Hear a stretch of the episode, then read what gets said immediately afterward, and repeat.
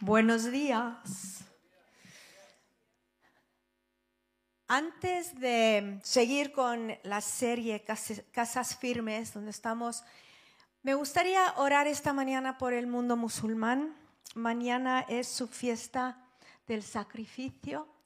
Cuando piensan en Abraham y Isaac, que subieron el monte y, y Isaac le preguntó al papá, ¿y el sacrificio? Y él dijo, Dios proveerá. Entonces vamos a orar por nuestros amigos musulmanes, quizá tu vecino. Vamos a orar por el, nuestro equipo en Turquía y el Líbano. Vamos a levantar este grupo de personas tan amados por Dios que encuentren y que conozcan el sacrificio.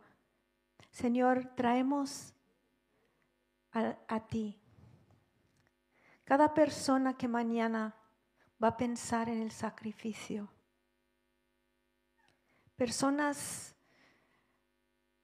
ah, cargados con su culpa, con su pecado, intentando cumplir leyes para ganarse la vida eterna. Pedimos por ellos, pedimos por una revelación de Jesús a cada corazón. Y levantamos a nuestro equipo en el Líbano hoy, levantamos a Mao, a Britney, Alonso, ayúdales con el, el, idioma, ayúdales con todo lo que están haciendo.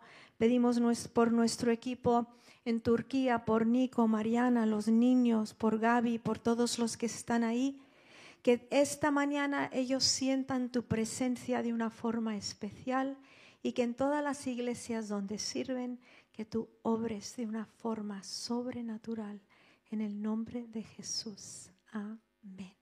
Amén. Amén. Bueno, estamos en una serie, si nos visitas hoy, de, hablando de casas firmes, cómo construir nuestras vidas de una forma que cuando vienen las tormentas, cuando vienen las cosas difíciles, cuando la vida está tan interesante que vivimos, se pone complicadísimo que nosotros podemos mantenernos de pie. ¿Y cómo se hace? Escuchando todo lo que Jesús ha dicho y poniéndolo en práctica. Eso es lo que hemos estado viendo y vamos a estar viendo todo el verano lo que es el Sermón del Monte, que es el uh, capítulo 5, 6 y parte 7 de Mateo. Así que léelo en casa todas las mañanas, abre tu Biblia, lee un poco, piénsalo, repásalo, repasa tus notas que seguramente estás tomando esta mañana aquí uh, y los repasas y piensas ¿Qué es lo que Dios te está intentando decir a ti personalmente? ¿Vale?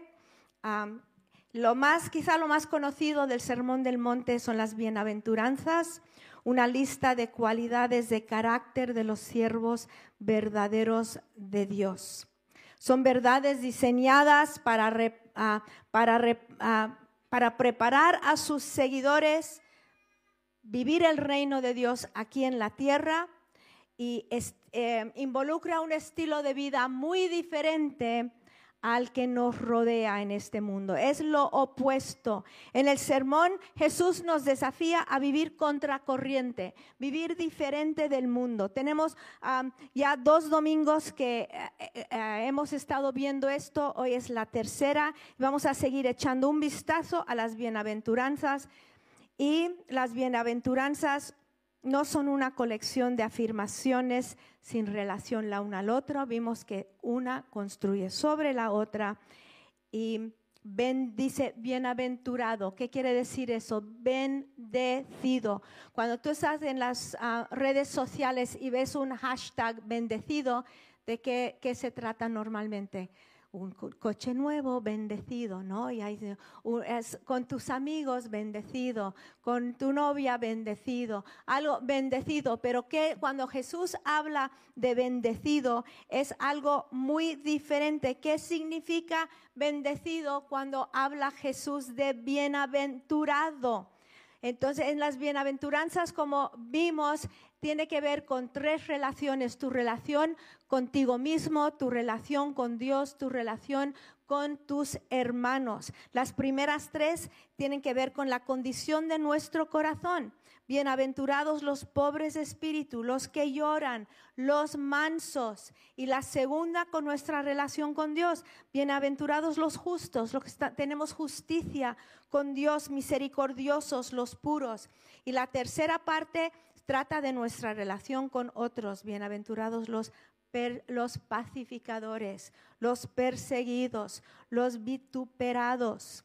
Entonces empieza todo con la palabra bienaventurados, bendecidos. Algunas traducciones lo traducen como feliz, otros envidiable. Envidiables son los pacificadores, envidiables son los pobres de espíritu. Cuando alguien adquiere una fortuna, decimos que, es bendecido. Pero en las bienaventuranzas Jesús llama bendecidos algunas personas que nosotros quizá consideraríamos opuesto a eso. Contrasta la idea que el mundo ve como felicidad, con una bendición verdadera, con prosperidad espiritual que viene de una relación correcta con Dios y correcta con los que nos rodean y hasta correcto con nosotros mismos. Es algo de dentro, es algo que dura, es algo eterno vemos la perspectiva de Dios en cuanto a ser bendecido, esa satisfacción divina que recibimos, que viene cuando nuestra relación con Él está bien. Nuestra relación con nosotros mismos, nuestra relación con los que nos rodean. Entonces, cuando lo lees esta semana, busca a ver qué tiene que ver con mi relación con Dios. ¿Qué bienaventuranza tiene que ver con mi relación con mis hermanos, con la gente que me rodea? ¿Y qué bienaventuranza tiene que ver conmigo mismo? Vamos a leerlo. Estamos en Mateo 5, 1 a 12. Y dice, y cuando vio las multitudes, subió al monte, y después de sentarse, sus discípulos se acercaron a él y abriendo su boca les enseñaba diciendo, Bienaventurados los pobres en espíritu, pues de ellos es el reino de los cielos. Bienaventurados los que lloran, pues ellos serán consolados. Bienaventurados los humildes, pues ellos heredarán la tierra. Bienaventurados los que tienen hambre y sed de justicia, pues ellos serán saciados. Bienaventurados los misericordiosos, pues ellos recibirán misericordia. Bienaventurados los de limpio corazón, pues ellos verán a Dios. Bienaventurados los que procuran la paz, pues ellos serán llamados hijos de Dios. Bienaventurados aquellos que han sido perseguidos por causa de la justicia, pues de ellos es el reino de los cielos. Bienaventurados seréis cuando os insulten y persigan y digan todo género de mal contra vosotros falsamente por causa de mí. Regocijaos y alegraos, porque vuestra recompensa en los cielos es grande, porque así persiguieron a los profetas que fueron antes de vosotros. Wow. A ver, la palabra bienaventurado, bendito es un término familiar, ¿no? Y también era familiar a las personas que estaban escuchando a Jesús, a las personas que él predicaba. Pero más que un sentimiento pasajero, dependiendo de las circunstancias del momento, la bendición de la que hablaba Jesús era profunda, duradero, duradera e inamovible. La vida en el reino del Señor es uno de gozo profundo, de algo interior que ninguna persona ni ninguna circunstancia nos puede dar ni tampoco nos puede quitar. A ver, terminamos la semana pasada con bienaventurados los misericordiosos y esta mañana vamos al versículo 8, ¿vale? ¿Qué dice? Bienaventurados los de limpio corazón, pues ellos verán a Dios. Voy a seguir. Bienaventurados los que procuran la paz, pues ellos serán llamados hijos de Dios. Bienaventurados aquellos que han sido perseguidos por causa de la justicia, pues de ellos es el reino de los cielos. Bienaventurados seréis cuando os insulten y persigan y digan todo género de mal contra vosotros falsamente, por causa de mí. Regocijaos y alegraos, porque vuestra recompensa en el cielo es grande, porque así persiguieron a los profetas que fueron antes que vosotros. Bienaventurados los de limpio corazón. Es lo que vamos a empezar esta mañana, pues ellos verán a Dios. Los de limpio corazón. Un corazón limpio es uno que no tiene mezcla de lo sucio y lo sagrado. Es alguien que desea sobre todas las cosas ser totalmente libre de cualquier cosa que contamina su relación con Jesucristo. ¿Cómo recibimos un corazón puro? ¿Qué lo hacemos? ¿Qué hacemos para esto? Primero deseándolo deseándolo sobre todas las cosas y poniendo nuestros ojos en las cosas de arriba, de poniendo eh, nuestros ojos en las cosas de arriba. Y la palabra griega en, este caso para puro es katros, que significa limpio, libre de culpa, intachable. Ahora, también puede referirse a algo que es ah, purificado con fuego, y también algo que es purificado o limpiado por la poda. Entonces, estas podemos em, ah, imaginarnos estas dos escenas o estas dos ah, figuras, ¿no? El fuego, la poda. Jesús el Bautista, Bautista dijo que Jesús bautizaría con fuego. En Malaquías 3:2 dice que el Mesías es como un fuego refinador. ¿Y quién, cuántos sabemos que cuanto más nos acercamos a Él, a veces más quema, ¿no? Quema lo que antes pensábamos que estaba bien, quema ah, nuestros deseos ah, falsos o, los que no le agradan o los, y los quema el pecado. Claro que sí. Y luego cuando Jesús, Él se refiere a, a los creyentes como ramas que tienen que ser podadas. Hemos escuchado pues mensajes, ¿no? De la poda, de cómo Dios nos quita cosas que no nos valen, que no traen fruto, que nos quitan energía y no producen nada más. Entonces los puros de corazón son los que han sido declarados inocentes por la obra de Jesús. Él es el que nos ha purificado, Él es el que nos ha santificado y el que sigue santificándonos por fuego refinador y por el cuidado del obrador. La palabra, la palabra griega corazón, en este caso de Mateo 5, 8, puede aplicarse al corazón físico, pero también se refiere al centro espiritual de nuestra vida. Ahora, cuando nosotros venimos a Dios, ¿no? Y nos entregamos a Él, Él nos limpia de pecado.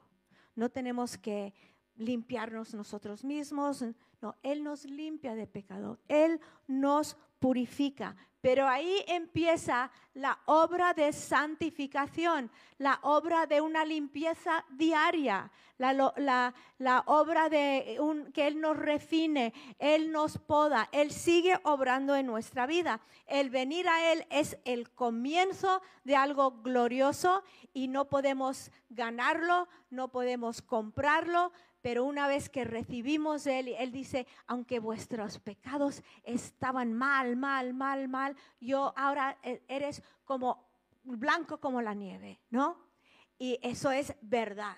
No podemos nosotros limpiarnos, pero luego empieza la obra del Espíritu Santo en nuestra vida que nos sigue transformando y nos sigue limpiando. Porque el corazón Aquí habla del corazón. ¿Qué es el corazón? Es donde están los pensamientos, los deseos, el sentido de propósito, nuestra voluntad, nuestro entendimiento, nuestros pensamientos. Ah, es donde reside nuestro carácter, en nuestra alma. Así que el ser puro de espíritu Quiere decir que lo, que somos, lo que realmente somos, no lo que tú ves, no lo que ve la gente, no cuando ven a Rebeca y dicen, ah, mira, Rebeca, qué simpática. No, lo de dentro, lo que nadie ve, Eso es cuando hablamos del corazón y hablamos de la pureza, cuando eso es puro. No estoy hablando de obras, no estoy hablando del legalismo, estoy hablando de algo que el Espíritu Santo hace en nosotros día a día, ¿no? Cuando viniste a Jesús había cosas que ni ni pensabas que habías hecho toda la vida, ¿no? Y luego un día lo hiciste y dijiste, "Uy, esto no está bien." ¿Por qué? Porque el fuego refinador está purificando tu vida, está cambiándote. tener un corazón íntegro, sin doblez hacia Dios, sin hipocresía, sin intereses escondidos. Es un corazón marcado por transparencia y un deseo inamovible para agradar a Dios en todo. No es, como dije, una pureza externa, no son legalismos, no son no es parecerte santo, no, no, es algo interno, algo del alma. ¿Y cómo se logra? Pues no es poniéndote metas, no es dándote duro. ¿Cómo se logra? La única forma es dando nuestra vida completamente a Él, pedirle que Él nos purifique, que Él nos refine y que Él nos puede. Yo creo que muchas personas le tienen miedo, ¿no? De darse a Dios, decir, Señor, lo que tú quieras hacer en mi vida, hazlo. Señor, si hay áreas en mi vida donde yo no veo quién soy, pido que me rompas. Tú te atreves a orar esa oración. Señor, haz de mí lo que tú quieres hacer, porque, no sé, yo me, me caigo bastante bien, ¿no? Pero a lo mejor hay cosas que no veo y que tú, yo necesito que tú me los muestres y que tú trates con mi vida. Si tú dices, Señor, trata con mi vida, Él lo hará. Él lo hará. Y serás mejor persona. Tu corazón saldrá purificado si te atreves a orar eso. Es la única forma de ser puro en corazón es dar tu vida completamente a Él. El salmista dijo en Salmo 51, 10, crea en mí, oh Dios, un corazón limpio y renueva un espíritu recto dentro de mí. Renueva, crea mi Dios y renuévalo. Dios es el que purifica nuestros corazones por el sacrificio de su Hijo y la santificación que Él obra en nuestras vidas. Bendecidos envidiables, bienaventurados los puros de corazón. Seguimos en el versículo 9. Bienaventurados los que procuran la paz, pues ellos serán llamados hijos de Dios. Los pacificadores. Está hablando de los pacificadores. ¿Quiénes son? Los que procuran vivir en tranquilidad, los que tratan de unir a los hombres que están peleados en vez de causar la pelea, los que ofrecen la paz de Dios a los demás, los que no pueden vivir con conflictos, especialmente que ellos causaron, ¿no? Ahora, yo no estoy hablando de una persona que huye de conflicto, yo no estoy hablando de una persona que dice que todo está bien cuando no está bien. Estamos hablando de alguien que busca la paz, que crea la paz, que, que trata con una situación hasta que se resuelve. Esa es un pacificador su recompensa, que es la recompensa de un pacificador, una persona que procura la paz, dice, serán llamados los hijos de Dios. Ellos hacen la misma obra que Jesús hizo. Jesús dice que los pacificadores serán llamados hijos de Dios. Esta traducción de la palabra pacificador del griego solo se usa en dos lugares en el Nuevo Testamento. Esto para mí fue interesante cuando leí esto esta semana. En Colosenses 1:20 dice, y por medio de él reconciliar todas las cosas consigo, habiendo hecho la paz por medio de la sangre de su cruz, por medio de él. Repito, ya sean las que están en la tierra o las que están en los cielos, habiendo hecho la paz por medio de la sangre de su cruz. Jesús entregó su vida para que nosotros, los pecadores, tuviéramos paz con Dios. Y cuando llevamos ese mensaje de paz, nosotros somos pacificadores. Dios declara, bienaventurados los que reconcilian unos con, a, a las personas con Él. Bienaventurados, en Isaías 52, 7, llama a los que anuncian el Evangelio de la paz. Dice, qué hermosos son sobre los montes los pies del que trae buenas nuevas, el que anuncia la paz, del que trae las buenas nuevas de gozo, del que anuncia la salvación y dice a Sión, tu Dios reina son bendecidos, son envidiables, son felices. Dios nos reconcilió a sí mismo por Jesús y nos dio el ministerio de reconciliación. Dice, y todo esto procede de Dios, quien nos reconcilió consigo mismo por medio de Cristo y nos dio el ministerio de la reconciliación. Los que traen reconciliación a relaciones rotas, están haciendo también la obra de Jesús, el príncipe de paz. Nosotros reconciliamos a las personas con Dios. ¿Cómo? Explicándoles el Evangelio, que entiendan que necesitan paz con Dios, que entiendan que no están bien con el Señor y los reconciliamos con el Señor. Pero también el ministerio de reconciliación es reconciliándonos con otros y ayudando a la gente a vivir en paz el uno con el otro. Los que se dan para que, para que otros conozcan la paz de Jesús son llamados bienaventurados y también los que viven esa paz con los demás. Romanos 5.1. Por tanto, habiendo sido justificados por la fe, tenemos paz para con Dios por medio de nuestro Señor Jesucristo. Ahora sabemos que la paz que el mundo da es temporal. Se basa en las circunstancias. Pero la paz verdadera solo se encuentra en una relación restaurada con Jesús. Dice, la paz os dejo, dice Jesús mi paz os doy. No os la doy como el mundo la da.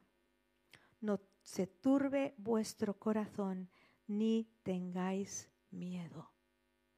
¿Qué dice la paz que yo os doy? No es como la paz que el mundo da. ¿Cómo da la paz el mundo? Pues cuando las circunstancias están bien. ¿Cómo da la paz el mundo? Cuando tienes suficiente dinero. ¿Cómo da la paz el mundo? Cuando todas las relaciones a tu alrededor están funcionando. Pero Jesús dice, la paz que yo os doy es diferente. Es una paz profunda que no depende en las circunstancias, que no depende en tu situación. Y luego Jesús dice, no tengas miedo. No tengas miedo. Solo los que son hijos de Dios pueden conocer de verdad la paz que Dios da. Y una persona tiene que tener una relación verdadera con Dios antes de que pueda ayudar a alguien a encontrar la paz verdadera con Él. Los que traen el mensaje verdadero de la paz con Dios, de la reconciliación, son los pacificadores. Bienaventurados, envidiables, los pacificadores, dice. Seguimos al siguiente, número 10. Bienaventurados aquellos que han sido perseguidos por causa de justicia, pues de ellos es el reino de los cielos. Esta nos cuesta, ¿no? A mí me cuesta esto, porque los que padecen persecución por causa de justicia son bienaventurados. ¿Quiénes son los que viven fielmente a Dios da igual lo que pasa.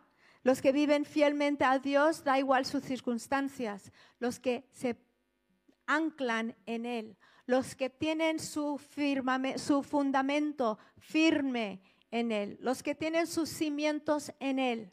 ¿Y qué es su recompensa? Dice el reino de Dios, un galardón grande en los cielos.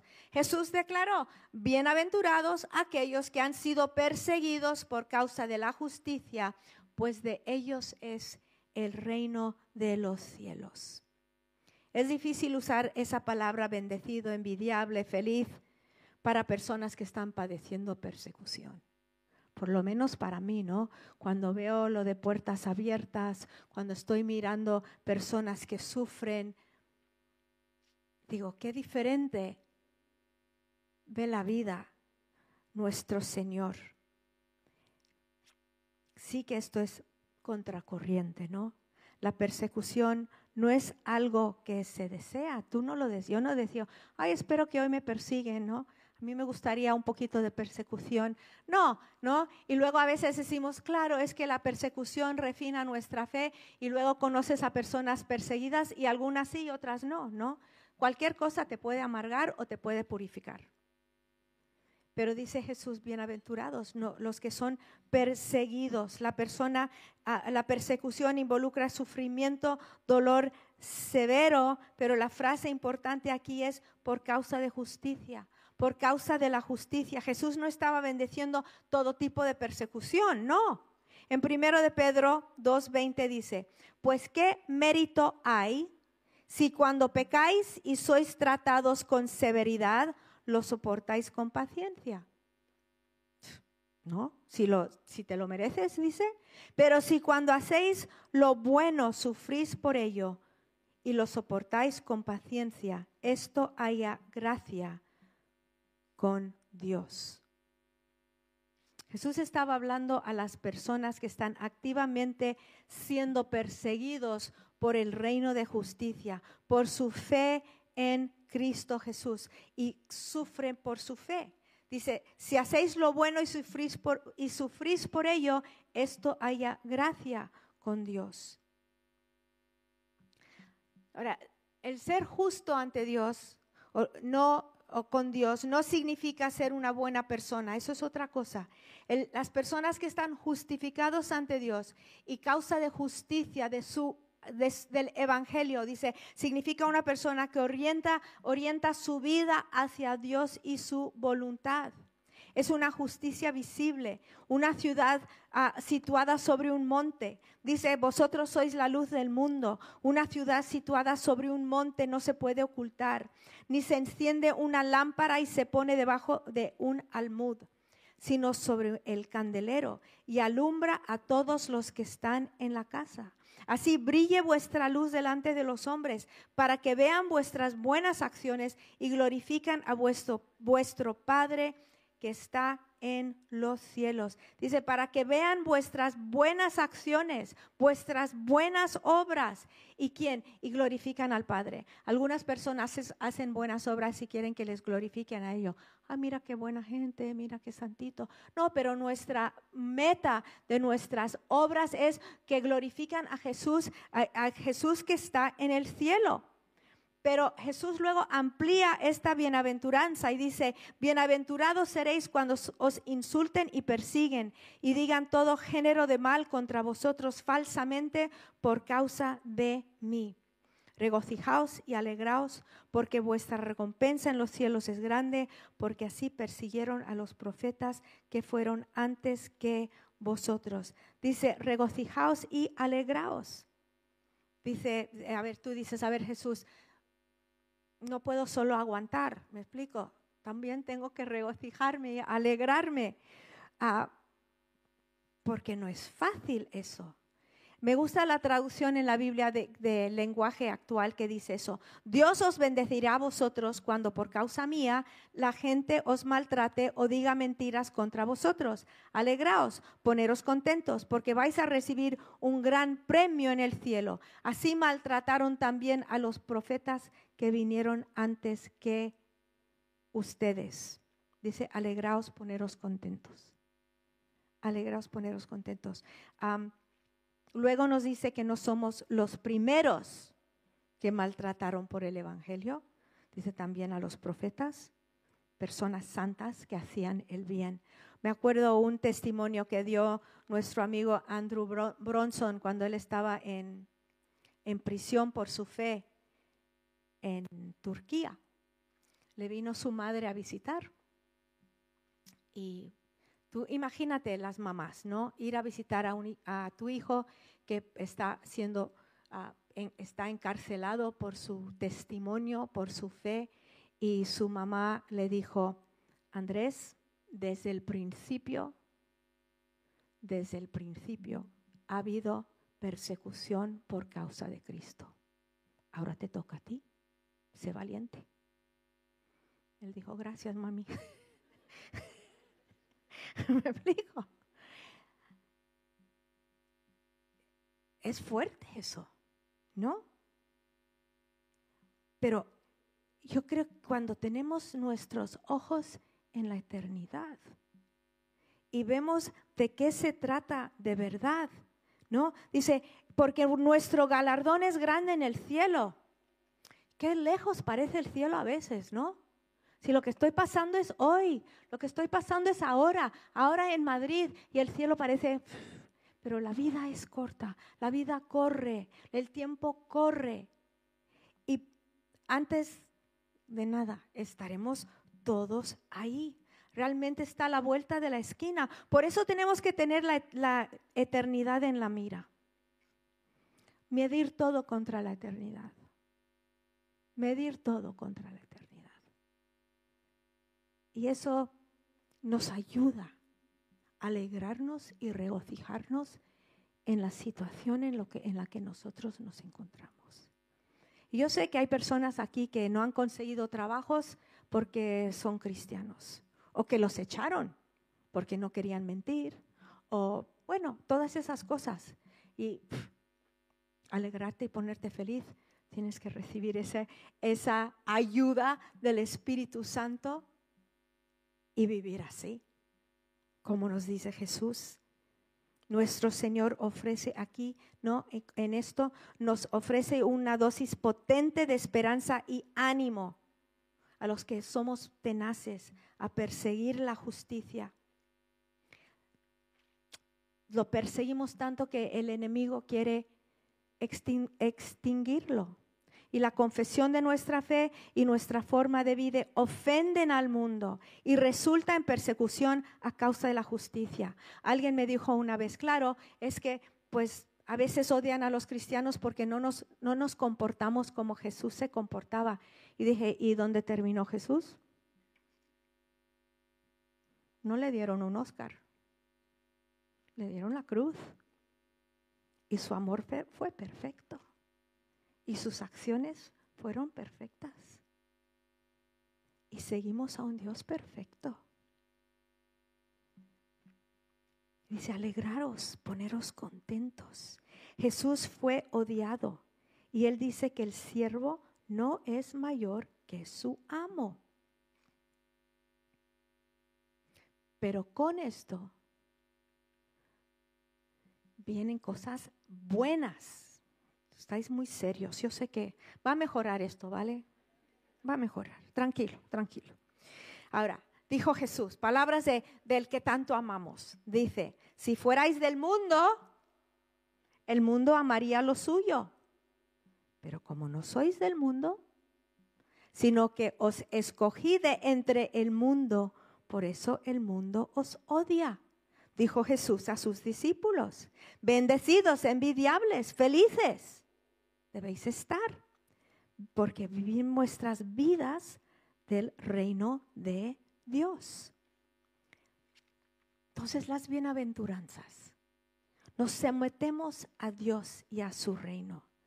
Y hay unas promesas tan preciosas aquí. Dice, veremos a Dios. ¿Quién? Los puros de corazón. A lo mejor estás tú aquí esta mañana y te sientes sucio pues estás en el lugar perfecto para recibir el perdón de Dios, la limpieza de Dios, la pureza de Dios. Has venido al lugar perfecto y el Señor esta, esta mañana pues te invita. Dice que también recibiremos misericordia. Los misericordiosos. Necesitas misericordia. Él está para darnos misericordia. Consuelo. ¿Os acordáis la semana pasada? Los que lloran recibirán consuelo. ¿Necesitas consuelo en esta mañana? Estás en el lugar perfecto. ¿Necesitas consuelo ahí en tu casa?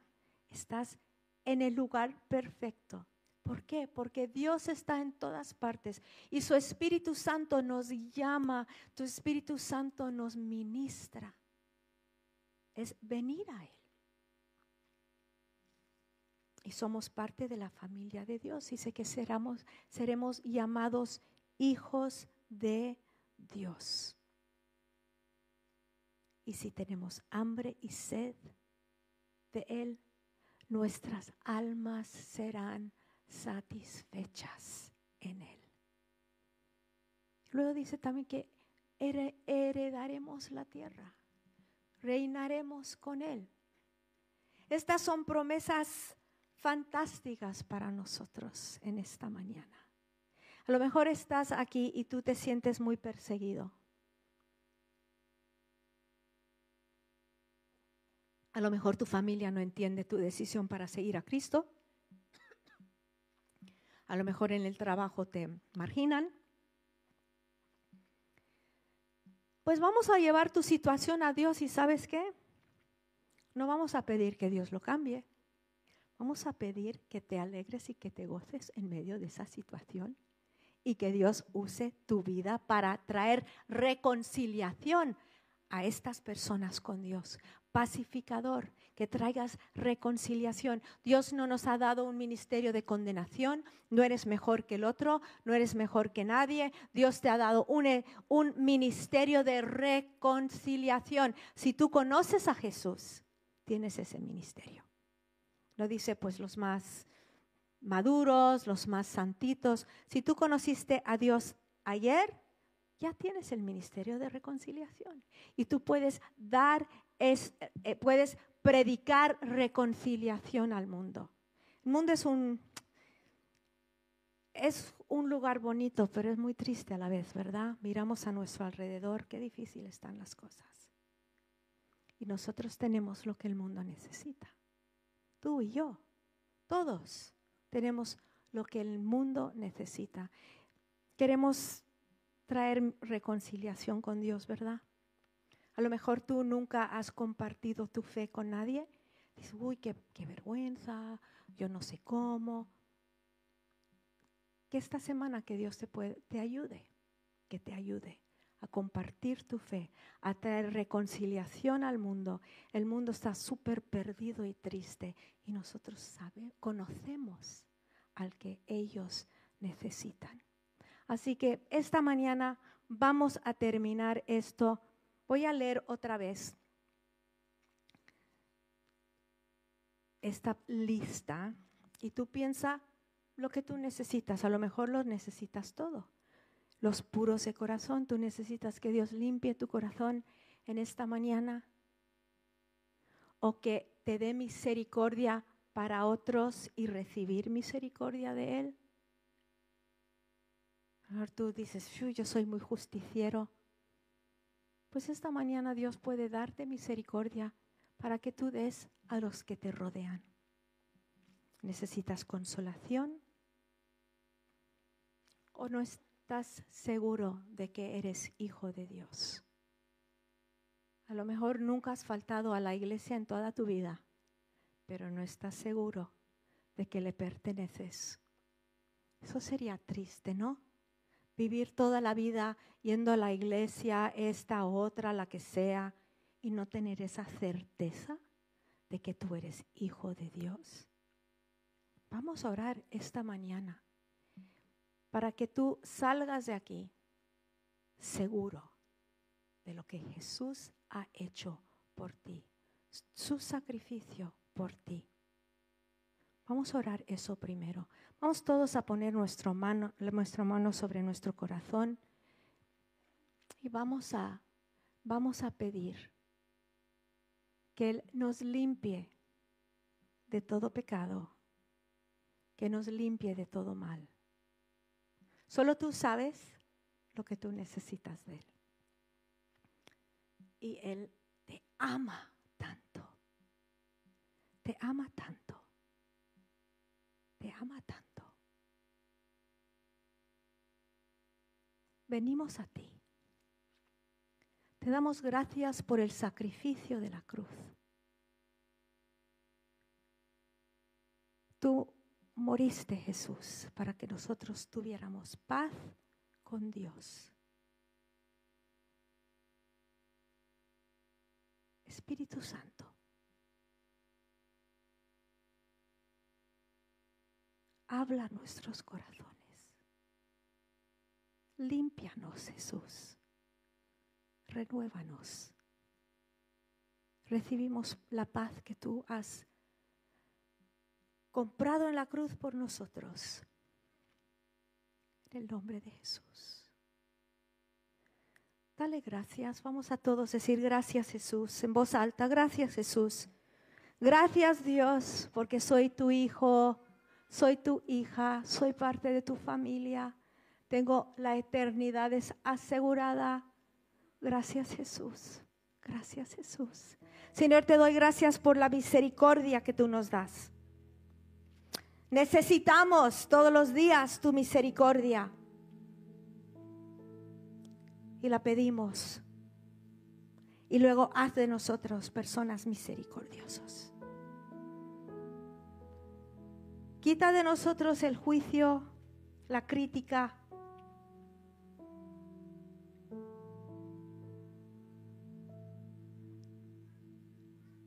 Ver la misericordia que tú tuviste por este mundo entero en la cruz. Necesitamos esa revelación. Y cuando la tenemos, el juicio desaparece. Gracias Dios. Te amamos tanto, Jesús. Te amamos tanto. Tenemos hambre y sed de ti. Gracias, Cristo. Vamos a ponernos de pie. Qué bueno ha sido estar en la casa de Dios en esta mañana.